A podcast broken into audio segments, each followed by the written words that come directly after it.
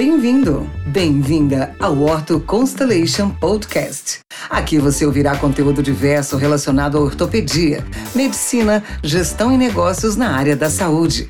Obrigada pela audiência e não esqueça de deixar a sua curtida, comentários e ative as notificações. Desfrute! Os temas técnicos médicos são voltados para o público da área de saúde. Sempre siga orientações da sua equipe de saúde.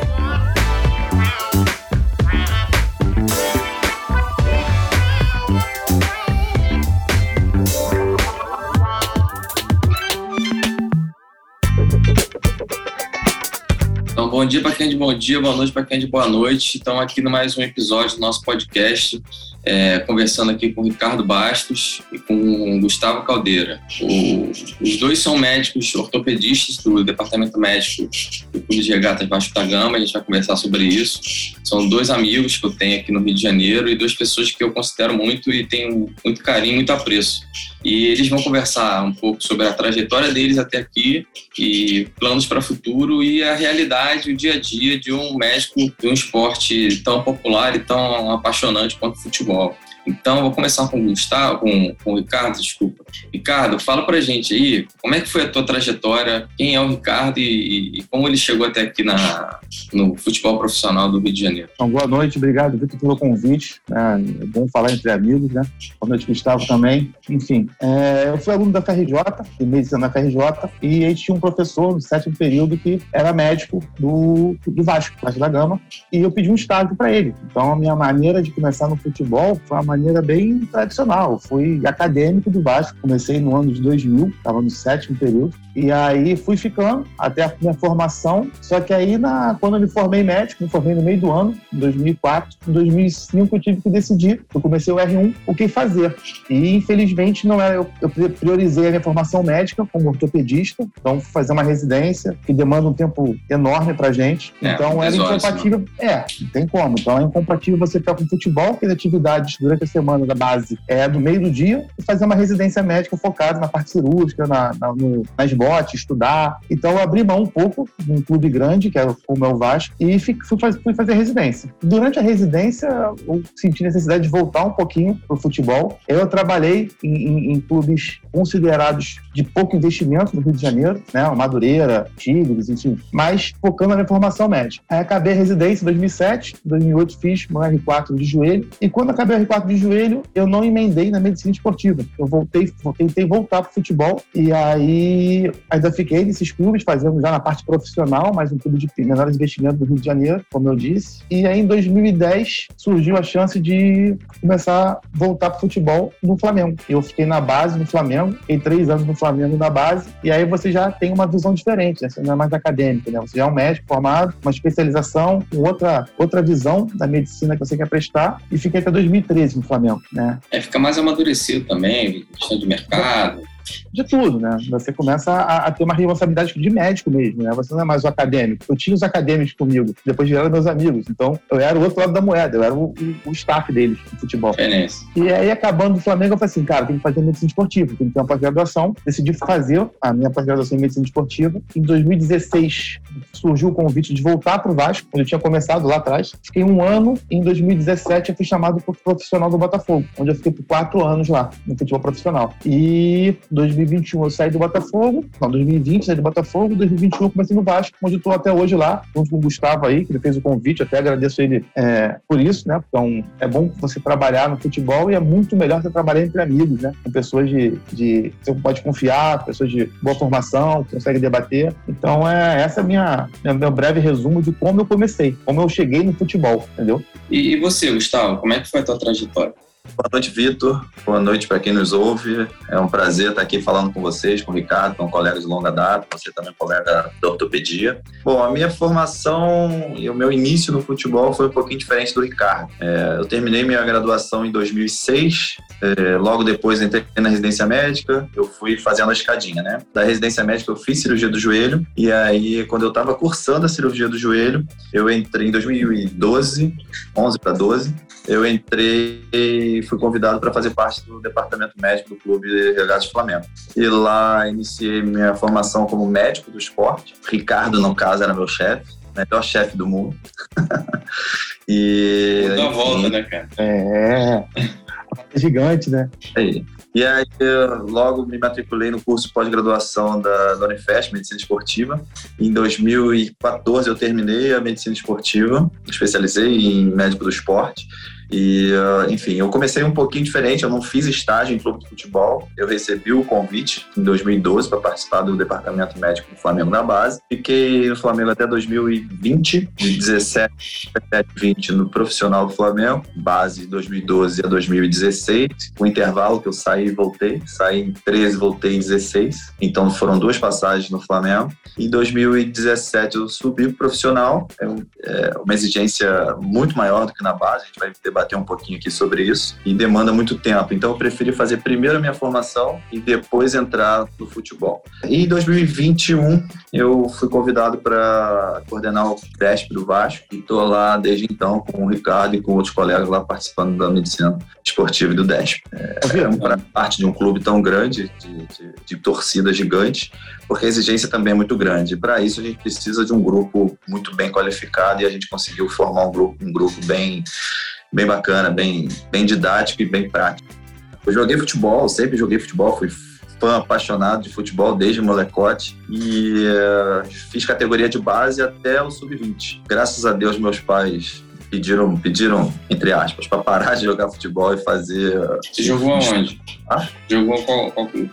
Até fizer, até o sub-20, último ano dos juniores. Legal. E uh, eu essa história é engraçada, né? Porque eu fiz base toda lá e aí com 18 anos eu fiz vestibular, passei vestibular da Gama Filho. Aí fui para faculdade, larguei o futebol. Fui para faculdade e aí no primeiro período, para vocês alunos, vocês vão me entender bem, os graduandos, no primeiro período a gente não monta a nossa grade de horário. Nossa grade já vem pronta. E no primeiro período eu não conseguia ter horário compatível para jogar futebol, obviamente. E a partir do segundo, terceiro período, eu tinha algumas brechas na grade de horário porque eu montava a minha grade. E aí eu tinha um supervisor de futebol na época que fez alguns convites para eu voltar a jogar futebol. E aí, mas aí eu já sabia que eu não ia, não ia ser jogador, já não tinha mais o sonho de ser jogador, meu sonho era ser médico. E enfim, e aí eu eu montei minha grade e falei pro supervisor, olha, eu só posso treinar tais dias. Só que esses tais dias eram coletivo e, treino técnico. Ou seja, eu jogava uma pelada com 11 na linha e goleiro, todo com 10 na linha e o goleiro, tudo profissional, com pessoas que eu fui criado desde criança, jogando bola comigo. É maravilhoso. Sem cobrança ainda, né? E assim foi. Aí eu me interessei, obviamente, qual é a parte da medicina mais próxima do futebol? É ortopedia. Então, vou fazer ortopedia e assim foi. Fiz ortopedia e, na verdade, isso me ajudou bastante, porque eu vivi os dois lados, né? Eu vivi o lado de atleta, eu sabia, eu sei do que, que um atleta precisa, eu sei os pensamentos de um atleta, e vivi o lado médico, vivi, o lado, vivi os dois lados da moeda, né? Então, eu consigo entender é, toda a parte médica, toda a parte de, de DESP, a parte de comprometimento em cuidar de alguém, e a parte do atleta, comprometimento com a minha performance. Então, assim, eu me aproximei da, da medicina do esporte, coloquei isso como meta na minha vida e cheguei até aqui, onde eu tô hoje. Muito maneiro, muito legal. E aí você fez o teu, a tua especialização lá na Unifesp, mas você já, já que, como é que foi a tua experiência lá? Como é que é o é, departamento? É, é, um, é uma outra medicina, cara, bem legal. A medicina de São Paulo tem características diferentes da medicina carioca, né? É, não existe melhor ou pior, mas é, são medicinas diferentes, são aplicações médicas diferentes. Eu cheguei em 2013, primeiro, primeiro segundo mês, terceiro mês do ano, na, na, na pós-graduação, com o Andreoli, e, uh, e o Coen era o nosso chefe na época. E eu fiz a entrevista com o Andreoli, passei, fui aprovado lá na, na, na, na e aí começamos a fazer. Primeiro dia de aula, teve uma chuva, Vitor, uma chuva que, se fosse no Rio, não andaria nada, porque São Paulo tem ramificações, né? Então você consegue desviar um pouquinho do trânsito. No Rio não andaria. Enfim, a aula que era para começar às 19 horas, começou 20 horas. Eu, carioca, pensei, pô, 20 horas, 21 e 30 acabou, né? Primeiro dia de aula foi até meia-noite. Terceiro, no segundo dia de aula era sexta, sábado, quinzenalmente. Aí no segundo dia, no segundo dia, após é marcada de 8 às 18. E eu tava com meu voo, 19 horas de sábado para voltar para o Rio. Mas pensei já mexendo no meu celular, tentando, enfim, vendo o voo mais cedo, porque eu achei que fosse acabar mais cedo. A aula acabou às 18h30. Você perdeu o voo.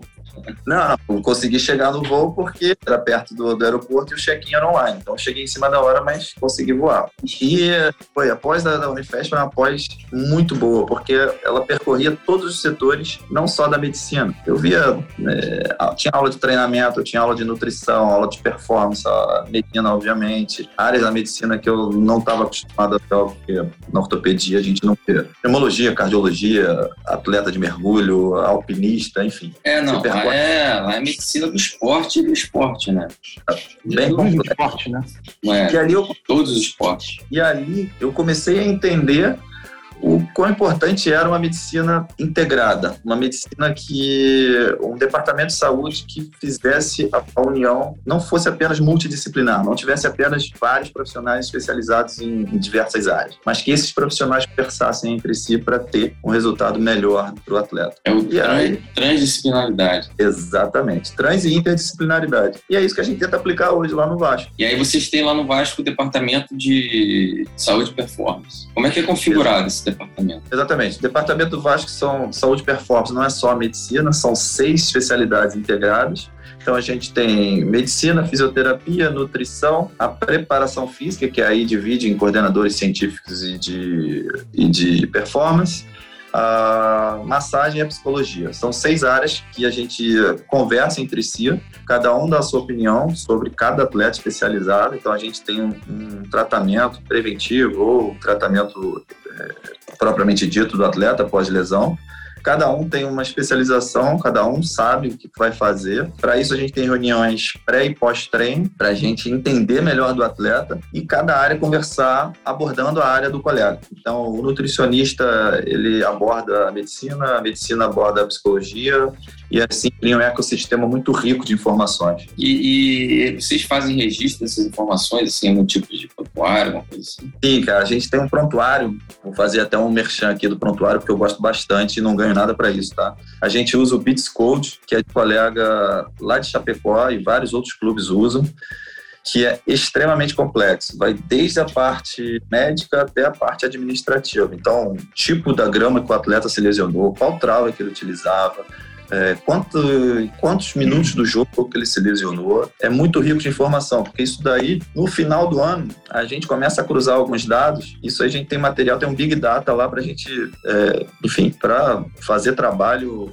de qualquer, de qualquer natureza que a gente queira fazer, a gente tem dado para isso. E quem, e quem faz essas análises? Assim? Tem algum tipo de analista de dados, essas coisas assim? Tem. A gente tem um analista de dados que faz, que compila todos os dados é, através do GPS e esses, esses dados eles vão direto para a plataforma. É, uma vez esses dados compilados na plataforma, a gente tem um coordenador científico que faz o estudo dos dados. Então a gente tem um analista que compila os dados, armazena, organiza para o coordenador científico trabalhar em cima daqueles dados e interpretar os dados para poder atuar, enfim, intervir quando for necessário. Pô, maravilha, isso é muito legal. Aí vocês devem. Eu imagino que, que vocês devem ter um zilhão de dados aí desses seus atletas e e tem, sabe, tem muita coisa por publicar até. Se vocês... Todos com parcerias da. A gente tem a parceria da UERJ, através do Fabrício, que é o doutorado lá da, da parte é, educacional da UERJ. E aí é tudo que o cientista quer, né, cara? Nós, enfim, no futebol a gente acaba não tendo muito tempo para produzir artigo, porque. Não, não, é. E aí a gente faz uma parceria com a UERJ que eles cada um dá algo que o outro quer. Eles querem dados e a gente quer o trabalho. É, e tem o, a conclusão desses dados, né? Às vezes tem alguma coisa que vocês podem, vocês podem mudar, alguma rotina, alguma coisa assim. Exatamente. Serve para a gente validar ou não a nossa tese, enfim. É bem bacana, cara. A medicina é muito rica, uma medicina aplicada na prática, propriamente dita. Eu fui uma vez num congresso em 2000 e... Agora não lembro, acho que foi 17. Um congresso de, de pé e tornozelo fui gramado, no gramado foi 19, 2017, estou lembrando exatamente onde foi.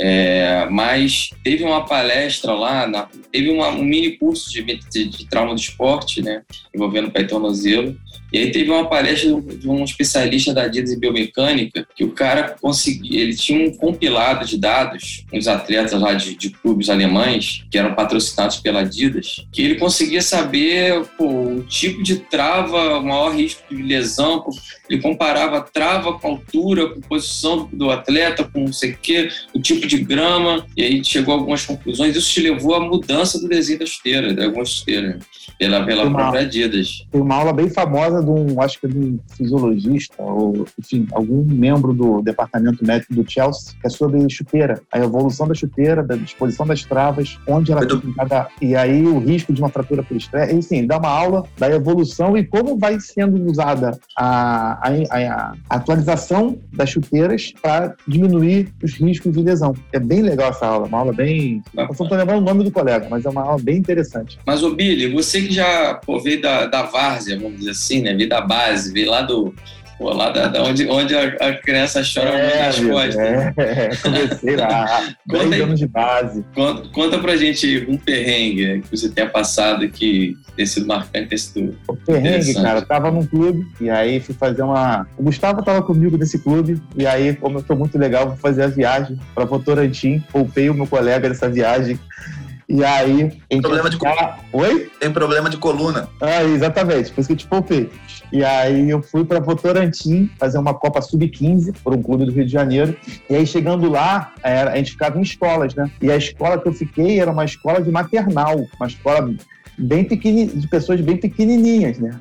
E na minha comissão... A creche, né, praticamente. É, exatamente. E na minha comissão tinha um preparador de goleiro de mais ou menos dois metros.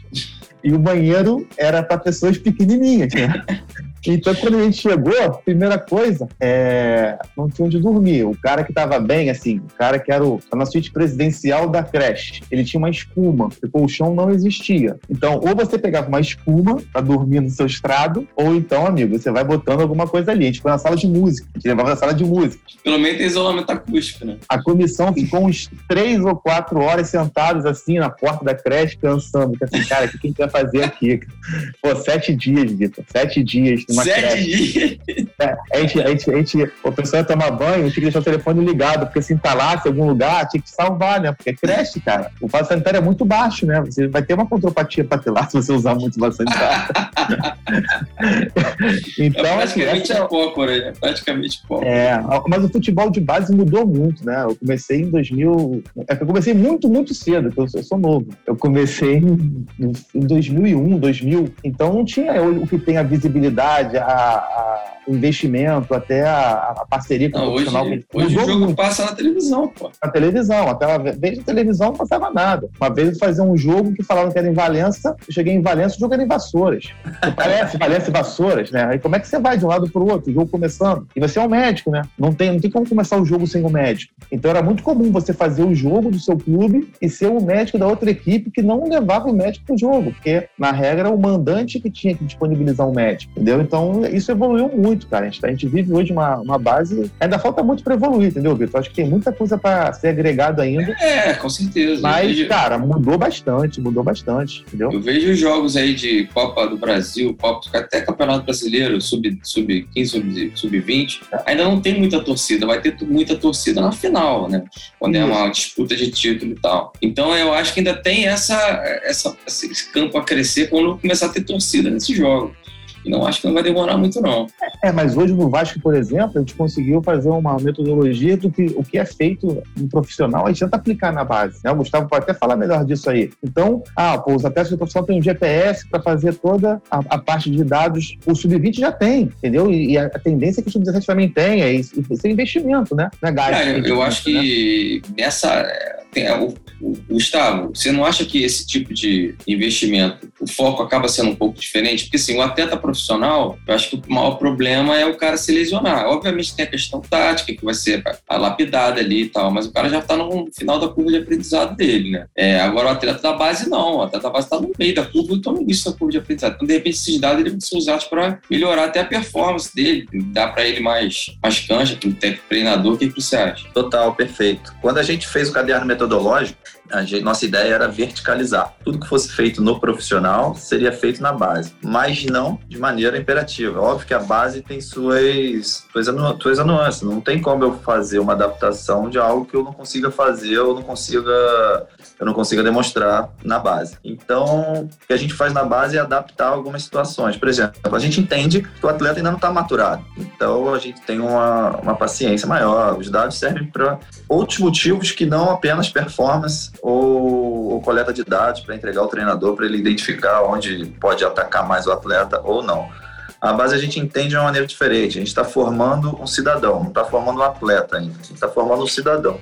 A gente usa aqueles dados de uma maneira um pouco mais lúdica do que a gente usa no profissional. No profissional a gente é mais britânico em relação a isso. E assim também, eu acho que a gente consegue minimizar os erros de avaliação precoce dos atletas da base, né? Ah, esse cara não performa, manda embora. Mas será que ele está maturado o suficiente para a categoria dele? Será que ele é, não tem uma maturação mais tardia? Então, é, espera mais um pouquinho. Então, isso é, é importante, porque senão você perde muito talento perdia, né? A ideia é não perder mais. Mas quantos casos nós conhecemos que assim, pô, esse cara passou na peneira do, do clube A, do clube B, do clube C, só foi ser jogador no clube D. Aí os, os torcedores do clube A, mas pô, por que não viram aqui? Porque não, porque não tinha um foco de avaliação, entendeu? Era muito, muito empírico as coisas, né? Era muito empírico. Aí esse cara tem, tem clube na Europa que a base, acho que até o sub-14, quando você faz uma peneira, quando você faz uma, uma, uma avaliação, o jogador não tem, não tem posição ainda. Então ele chega, então um ano sem outro sem posição. Aí quando acaba os dois anos de, de camp, né, que a gente chama lá, é, ah, você vai ser zagueiro, você vai ser lateral, você vai ser atacante, porque você tem esses atributos que são mais importantes nessa, nessa, nessa função. Você faz uma peneira hoje em qualquer clube do Rio de Janeiro, cara, quem é atacante? Pô, 90% levanta a mão. Os outros 8% vai ser meio campo, um vai ser lateral,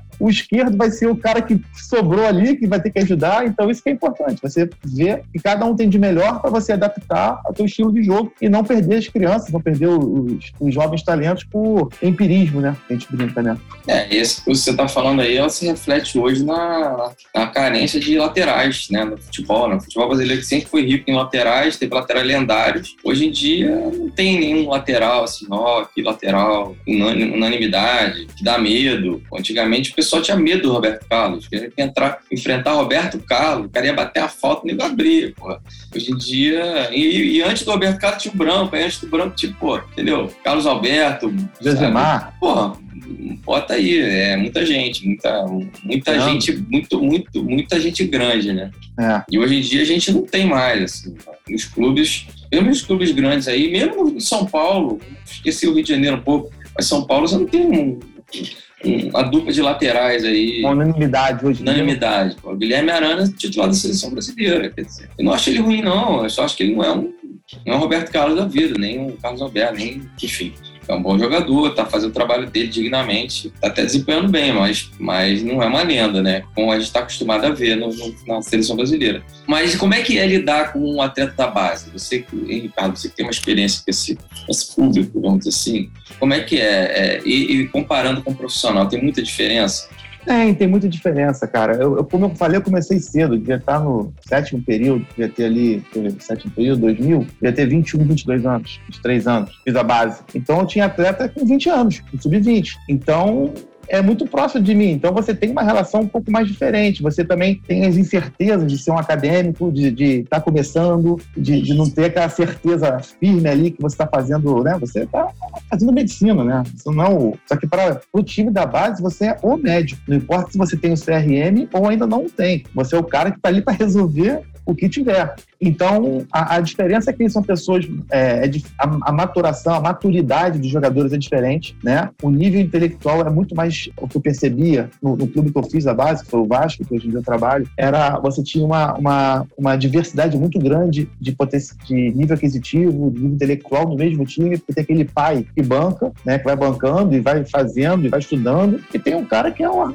arrimo da família, né, cara? Aquele cara que tem que ser jogador de futebol. Então a cobrança no cara que tem que ser jogador de futebol é muito maior por todo mundo que o cerca do que aquele garoto que, que o pai estava investindo. Se não der certo, tudo bem, vai ter a formação, o pai vai bancar, vai fazer a faculdade. Então, trabalhar com base, e a base tô falando sub-20, mas vai gente sub-14, né, cara? É uma criança, né? É criança, você, pô, é... e a cobrança é igual, Vitor, é igual. É, o Gustavo jogou, ele fala que jogou, mas jogou, ele pode falar isso também, da, da, da parte do, da, da criança que joga futebol e tem um nível de cobrança para performar, para fazer tudo. Só que o cara não tem a maturidade ainda emocional para.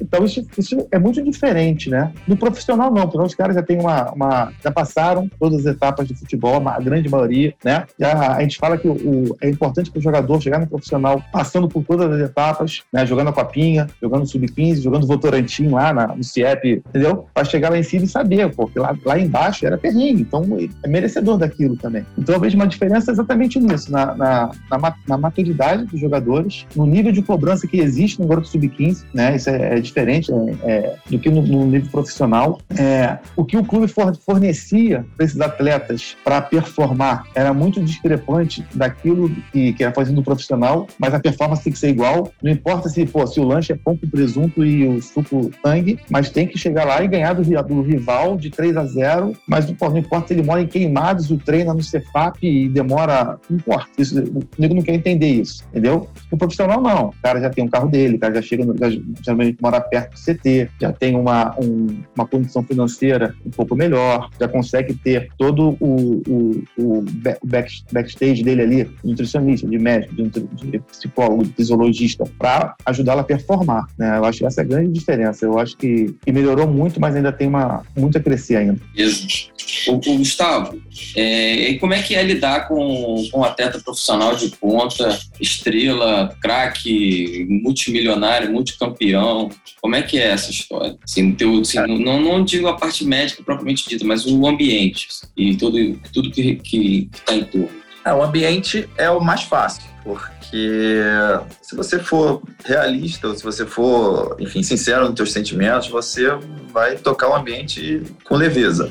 Eu sou um cara muito para cima, eu sou um cara muito otimista, então eu nunca tive dificuldade em relação ao ambiente. Minha maior dificuldade que eu vi era em relação à exposição que eu sempre tive quando fui médico de profissional porque a gente trata atleta que vale milhões, então e torcidas gigantes. Então tem muita cobrança, muita exposição. Em rede social, teu nome circula sem você nem saber e fazer a menor ideia do quanto circula. Então isso para mim sempre foi o mais difícil. É, operar atletas com, sei lá, quantos milhões de seguidores, com promessas, com com percentual de retorno altíssimo para cada clube, com cotas para bater, metas a serem atingidas. Então, isso era o que sempre eu achei que ia, que ia ter maior responsabilidade na parcela, da, na fatia da pizza, era o que mais importava para mim.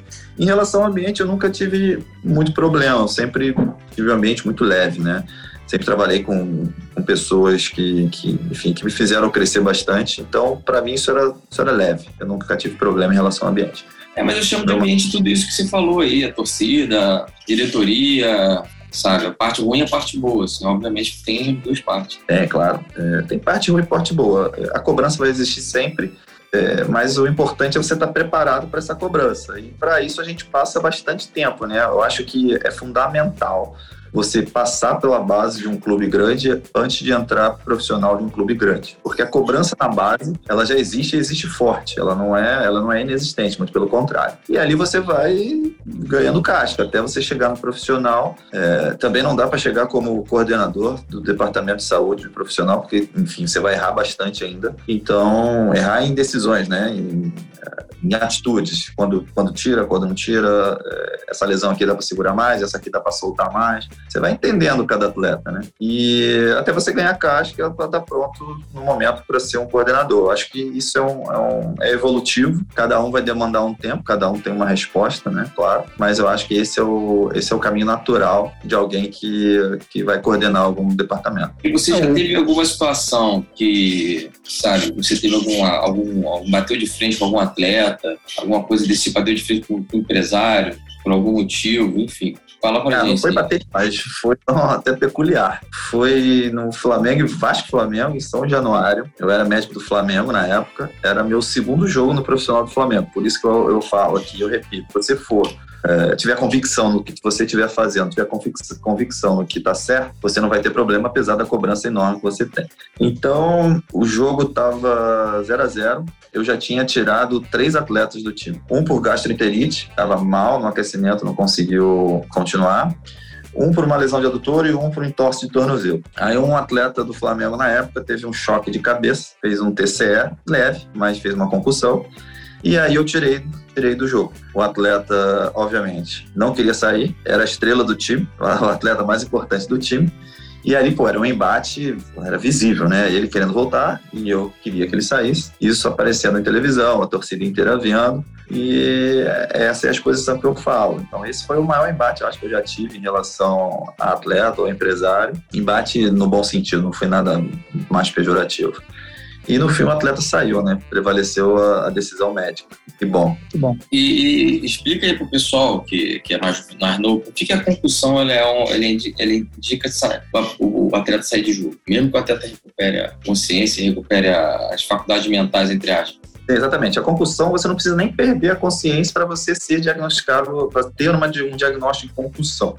É, o grande problema da concussão é o trauma pelo segundo impacto, não é o primeiro impacto. O que causa dano cerebral é o segundo impacto, na maioria das vezes. Isso aí é um estudo, a gente faz um, um escaneamento pelo SCAT-5, agora já deve estar até o SCAT-6 deve estar bastante consolidado. E é um questionário que a gente pergunta, um questionário que a gente faz ao atleta, e aí a gente vai anotando as respostas que ele tem para quando ele fizer um trauma ou um, uma concussão no jogo, a gente faz as mesmas perguntas, pré e pós, no, no retorno dele, e a gente compara as respostas que ele teve. E aí a gente tem um breve, um breve diagnóstico em relação ao que ele respondeu pré e o que ele respondeu pós. Então, a, o grande problema do, da concussão não é o impacto, é o segundo impacto. Por isso que a gente retira o atleta. Por isso que a gente tem esse cuidado para retirar o atleta sempre. A gente não quer expor ao segundo impacto. É, o segundo impacto pode ser muito pior do que o primeiro e levar lesões muito mais graves. Né? Ele, o problema, é. Vitor, é que é muito rápido, né? Você tem que ter essa decisão muito rápida, né? Esse é o problema do. Não tem como ficar pensando e vendo. É ali, na hora, uma câmera te filmando, te xingando, te aplaudindo, o jogador querendo voltar. Então, São questões, um... questões de segundos. O que a gente faz na prática,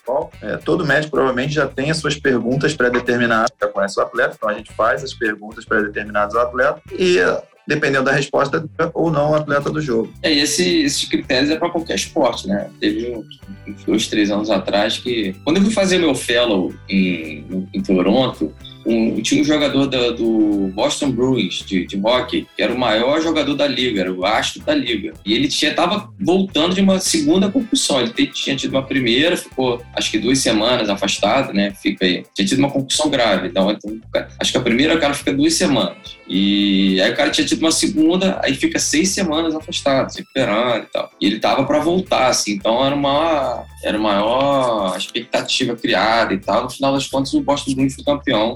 E ele foi o melhor jogador da, daquela final de, de. Acho que ele voltou já estava nos playoffs, né? E ele foi o MVP dos playoffs. Agora imagina, imagina um, um, a ansiedade de um jogador desse, desse nível, pressão, né? desse nível para voltar. De todo mundo, né? Pressão da torcida, pressão da imprensa, do técnico, é difícil. É isso aí que você tem. E o nosso papel ali é, é preservar a saúde do atleta, né? Isso que é difícil, né? Claro que a gente quer ganhar, a gente quer fazer tudo, mas é difícil porque essa pressão toda vem de um lado e você tem que ser a parte técnica ali, a parte racional de calma, né? Não dá. Difícil ouvir, não dá. Né? É, quando você tem que ter os objetivos, é, fica até mais fácil, né? Você fica mais mais tranquilo na tua decisão. É quando eu fico imaginando como depende de um, de um, de um feeling, de uma coisa subjetiva que você tem ou não na hora. Do, do atleta tomou uma, uma, uma, pancada, ou então tomou um soco numa luta, por exemplo, um certo pouco no ambiente do futebol, um, um MMA da vida qualquer, e o cara toma um soco, quer sair e toma um knockdown, aí você faz a contagem, o cara volta, e é aquele critério, vai voltar ou não vai. É critério.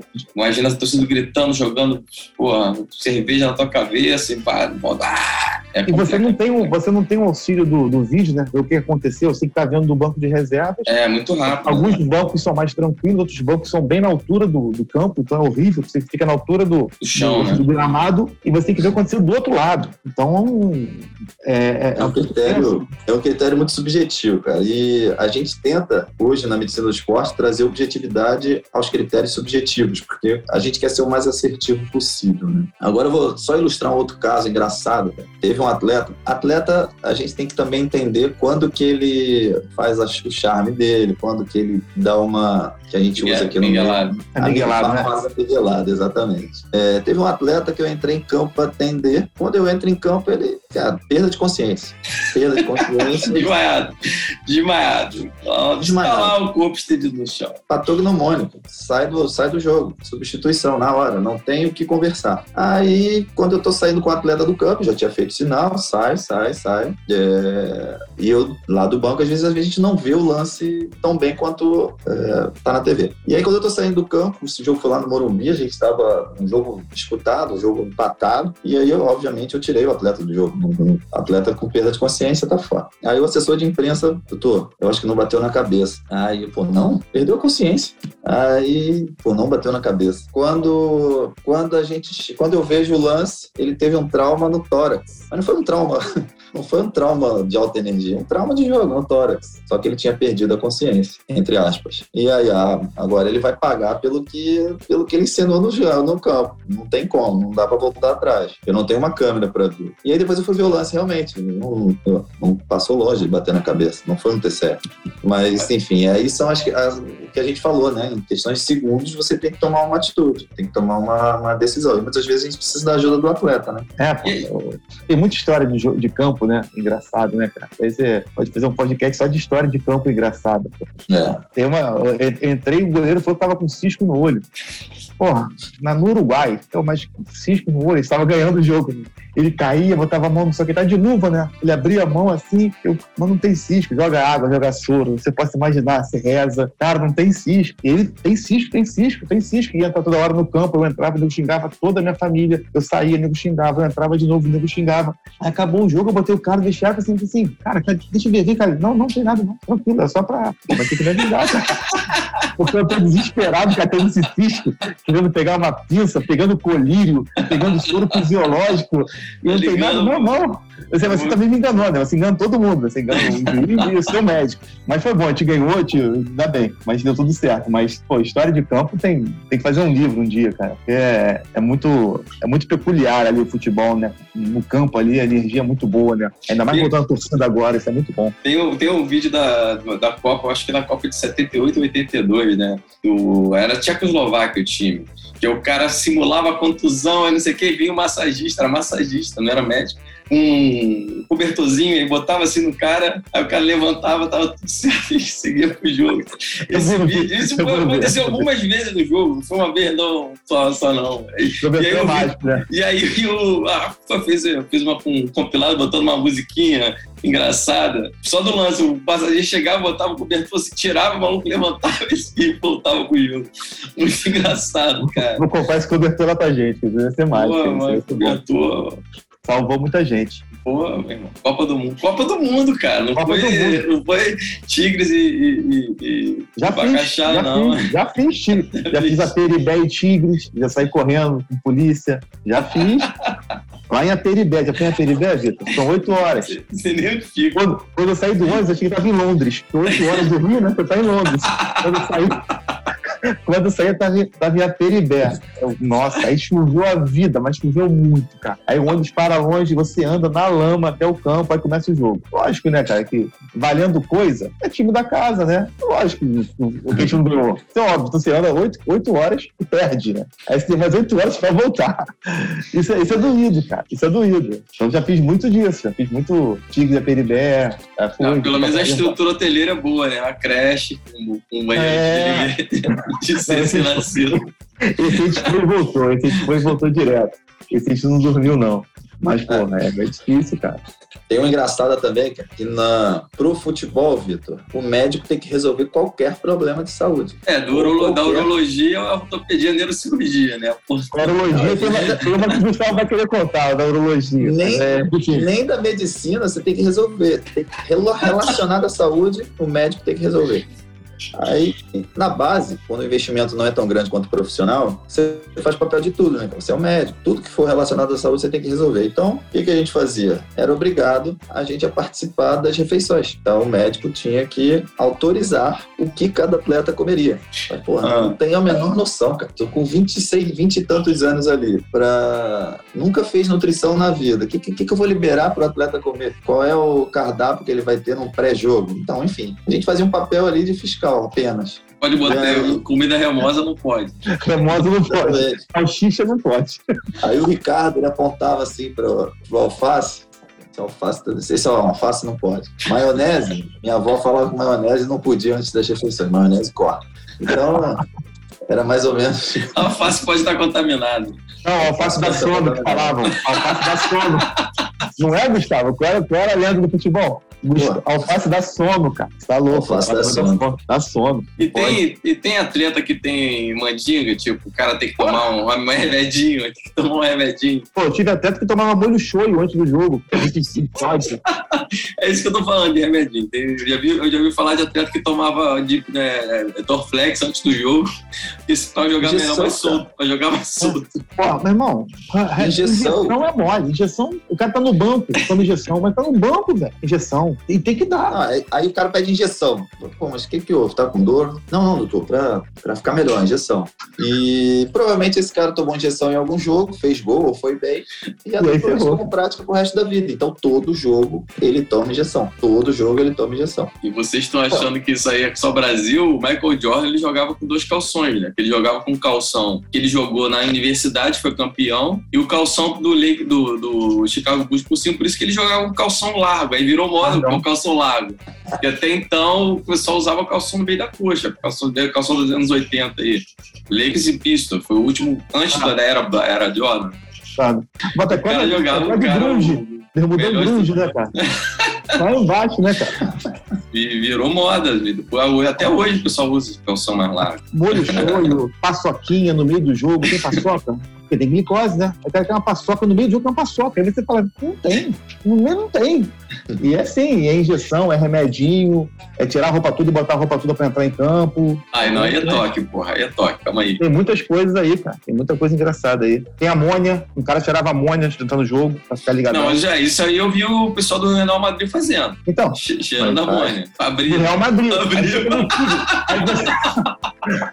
aí você chega no, no Tigres e o cara pede uma amônia. Fica assim, hã? Vai cheirar aquele desinfetante ali, meu irmão.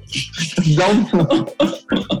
Dá um criolina, criolina, bota um cara cheirar. Porra, tá Mas, cara, tudo, tudo que você for, tudo que você for ver, estudar, olhar, vai ter alguma explicação.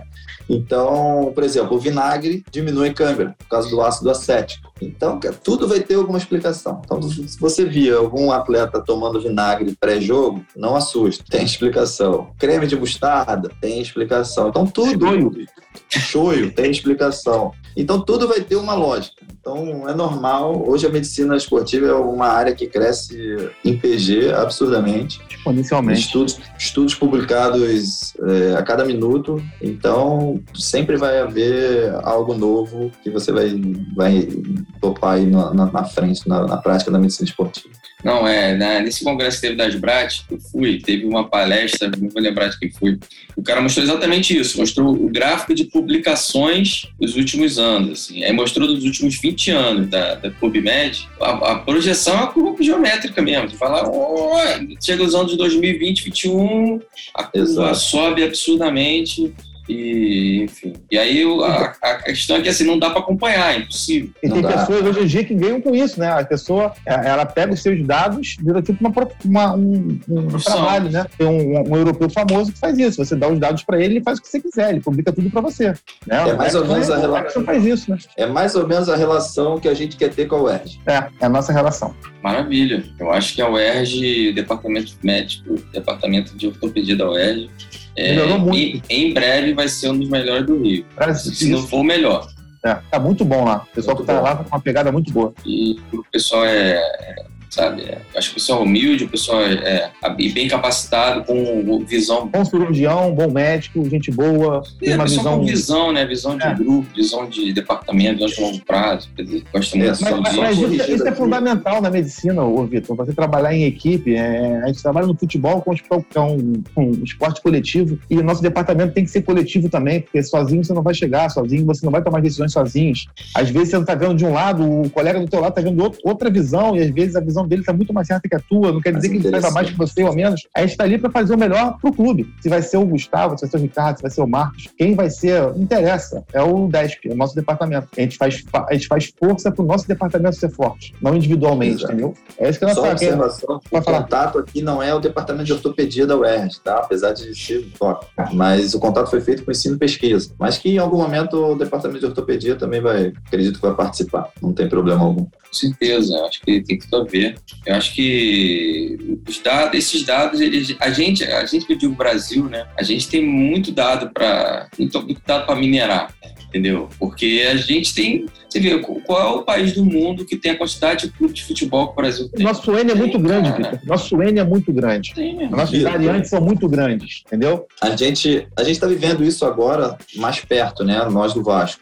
O, pelo processo de SAF, aquisição da SAF, do Vale, do futebol do Vasco, enfim. Aí a gente começou a estudar como se portam, se comportam os clubes eh, que são SAF, departamento médico de cada clube. Então a gente entende, começa a entender um pouco pouco o departamento médico dos clubes lá de fora. Tanto é, basquete, futebol, em relação à produção de dados. E eu te afirmo aqui com, com a maior tranquilidade, tranquilidade possível. Tranquilidade. Não existe país no mundo que gere mais dados do que, aí falando especificamente do futebol, né? Do que o futebol, do que a medicina do esporte brasileiro. É muito dado, é muito dado. Você pega um. um não estou falando de publicação, não, tá? Estou falando de. De informação. Geração de dados, exatamente. Você pega um departamento médico do, do Brasil e compara com o departamento médico de um clube, sei lá, da, da Itália. A gente tem esse comparativo porque profissionais do nosso departamento trabalharam lá e cá. É infinitamente maior o número de dados, infinitamente maior o número, com a maior riqueza que a gente tem em relação a dados do que os clubes lá de fora. É muito grande. O que falta pra gente, obviamente, é, é financeiro. É ter o material, chegar no material, chegar no aparelho que eles têm que a gente não tem, enfim. Mas em relação à, publica à geração de dados, é muito maior aqui, muito maior. E, e isso, capacita, isso capacita os profissionais brasileiros a serem respeitados na medicina esportiva mundial. Por isso, pelo, pelo, pela quantidade de casos que tem aqui, pela quantidade de, de casos raros que tem aqui. Porque o N é muito grande, né, Vitor? A gente trabalhou no hospital recentemente, num grupo de trauma do esporte, a gente pegava casos assim, que você fala assim, não existe. Você vai na, vai na literatura, dois casos no mundo. A gente tinha um lá, um caso Exato. de um atleta que a gente teve, você, você participou participou ativamente desse caso, como, como especialista de pé, aquela lesão do, da, da ilustração dos tubulares que a gente conversou. Você vai na literatura mundial, ninguém tinha visto, só tinha um ou dois casos. Aí colega, falar com um colega de Minas também nunca tinha visto. Então isso torna, a gente tem uma, uma gama de, de, de casos e torna você cada vez mais preparado para estar no esporte, né? Isso é, é, que é a parte boa. O brasileiro é bem visto lá fora, né? O que é muito comum lá fora, de departamento médico? O clube, ele se associa a um hospital e esse hospital presta presta serviço médico a esse clube. Por exemplo, é, o atleta fez uma, uma lesão do reto femoral. Ele vai para o hospital, faz uma imagem e o, o protocolo é dado pelo hospital. Então, qual é o problema disso daí? Você não gera especificidade, você não gera, você não gera proximidade do teu atleta com o teu departamento. E informação no futebol é ouro, né, cara? O futebol é contado em milissegundos. Se você não corre essa informação em todos os setores do seu clube, certamente esse atleta voltará num tempo maior do que se ele estivesse sendo tratado em um protocolo interno do clube. Então, é isso que eu vejo como grande diferencial em relação aos clubes de Brasil e alguns clubes, não vou falar todos, obviamente, mas alguns clubes lá de fora que não, não têm departamento médico exclusivo, adaptam um hospital para ser o suporte. Eu vivi isso, eu, eu, eu participei ano, ano, retrasado, consegui participar, até um, é, eu, eu, fui médico de uma seleção, né, que não era brasileira, numa uma qualificação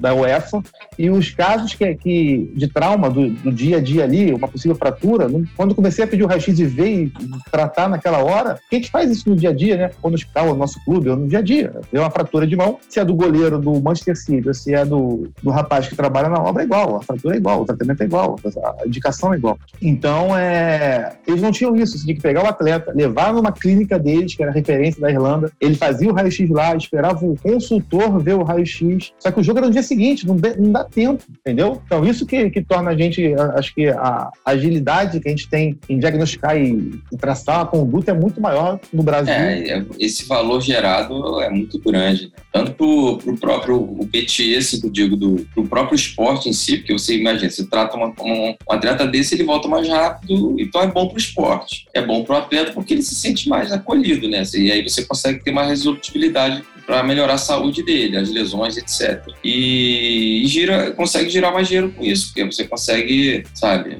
otimizar os recursos, né? Com certeza. Existe um estudo feito com, se não me engano, foi o Chelsea da Premier League, que ele fala que ele monetiza quanto que tem, o clube tem de perda por dia do atleta fora do campo, encostado no departamento médico. E aí, quando você soma esses dias no mês, é um valor astronômico. Tá certo que na Premier é em Libra e os salários, os salários são bem altos, mas proporcionalmente vai ser igual no Brasil. Então é, muito, é um déficit econômico muito grande quando o atleta está encostado no departamento médico. E ninguém menos, ninguém mais interessado que o clube. Então, obviamente, a gente vê como um departamento médico interno sendo muito mais resolutivo do que um hospital. E tá ali, tá todo mundo vendo, tá todo mundo conversando, tá todo mundo debatendo sobre o atleta. Então a gente, eu não tenho dúvida que é muito melhor ser dessa forma. É, uma outra coisa, outro aspecto que a gente aqui no Brasil não está acostumado, mas que é um filão, é a transformação desses dados todos aí brutos em, em informações, em conclusões, vamos dizer assim, é, bem, bem sedimentadas e essas conclusões gerarem inovações são novos produtos, novos protocolos, novos serviços que vão melhorar ainda mais a qualidade de atendimento e podem gerar retorno financeiro para a própria equipe, sabe? É o caso lá que eu mencionei para vocês do cara da Adidas. Ele não está preocupado a preocupação dele era melhorar o desenho do tênis, da, da chuteira, para que aquela chuteira machucasse menos e ia, ia, ter um diferencial comercial com relação ao concorrente. E aí, com isso ele ia vender mais, entendeu? É, é, o mindset dele era esse, porque ele era um cara da Adidas e, e focado naquilo. Mas com certeza, esse é o tipo de mindset que a gente ainda não tem aqui no Brasil. A gente está ah. gateando nisso aqui. É, mas é, um, mas é um, com certeza um filão, porque aqui a gente tem muito dado, né? E, a, e o dado é o petróleo, é o novo petróleo. Onde tem mais dado, você vai ter mais maneiras de mais decisões tomadas com mais base, melhores, né? Por isso você vai ter mais eficiência, certamente. É só você é, se organizar e saber usar os dados. Que não é fácil, mas, mas cara, é, é, mais difícil ter os dados do que saber usar. Você tem o é. dado, e que, e que é mais difícil, no, no, que é mais escasso? Você ter o petróleo ou você saber tirar o petróleo. Saber tirar o petróleo, tem várias empresas no mundo que sabem tirar o petróleo, mas só petróleo você tem em alguns lugares. Tem que ter o petróleo, irmão. Tem que ter o petróleo. petróleo. Se furar o chão, vai furar o chão, não vai sair nada. É, não adianta. Então a gente tem que olhar com esses olhos também. É Isso é uma coisa que muito me, me, me, me anima, assim. É, a tecnologia ligada ao, ao, esporte, à medicina esportiva, a, a, é uma coisa que é, é, cativante, entendeu? Você fica viciado nisso. Você vai, tem congressos mundiais que você vai, congressos internacionais que você vai, você vê que a cada ano muda muita coisa. Você acha que hoje isso daqui que é, o, é a melhor coisa, né? Ano seguinte já está obsoleto, já essa aqui já melhorou, já mudou, já evoluiu, já, aquilo aí está proscrito, já é dessa maneira que faz. Então isso que, que, é, que é interessante, né? Por isso que motiva cada vez mais a esse, essa, esse ramo da medicina, né? Você se atualizar cada vez mais e, e vivenciar isso. É bem. bem Assusta um bem pouco a velocidade isso, né? com que isso acontece, né? É, é, é, é, é bem rápido. Não sei se o, é um mercado, né? tem isso e tem a fato de mudar mesmo, que a, a informação se atualiza e muda a placa-mãe. Entendeu? Então, aí tem que mudar tudo a reboque.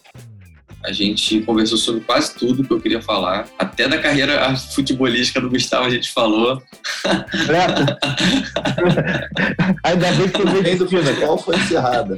Ainda bem que foi medicina. Graças a Deus. Jogava de quê, Gustavo? Jogava de quê? Teimoso. Jogava de, de teimoso. teimoso. Você sabia, Vitor? Vou te contar uma história aqui. A gente jogou Camisa no Orem, né? Pernambucano. A gente jogou no Orem, né? A FRJ contra a Gama Filho. Nervosinho ele, foi expulso no jogo, tomou vermelho, quis brigar com todo mundo. Calma, eu tava ali cá, peguei pela mão, levei lá na, na fila, entendeu? O que aconteceu? Isso é Craque é verdade. caçado, né, cara? Foi No caçado Orem. em campo, o juiz... No Orem de de vassouras. Casa.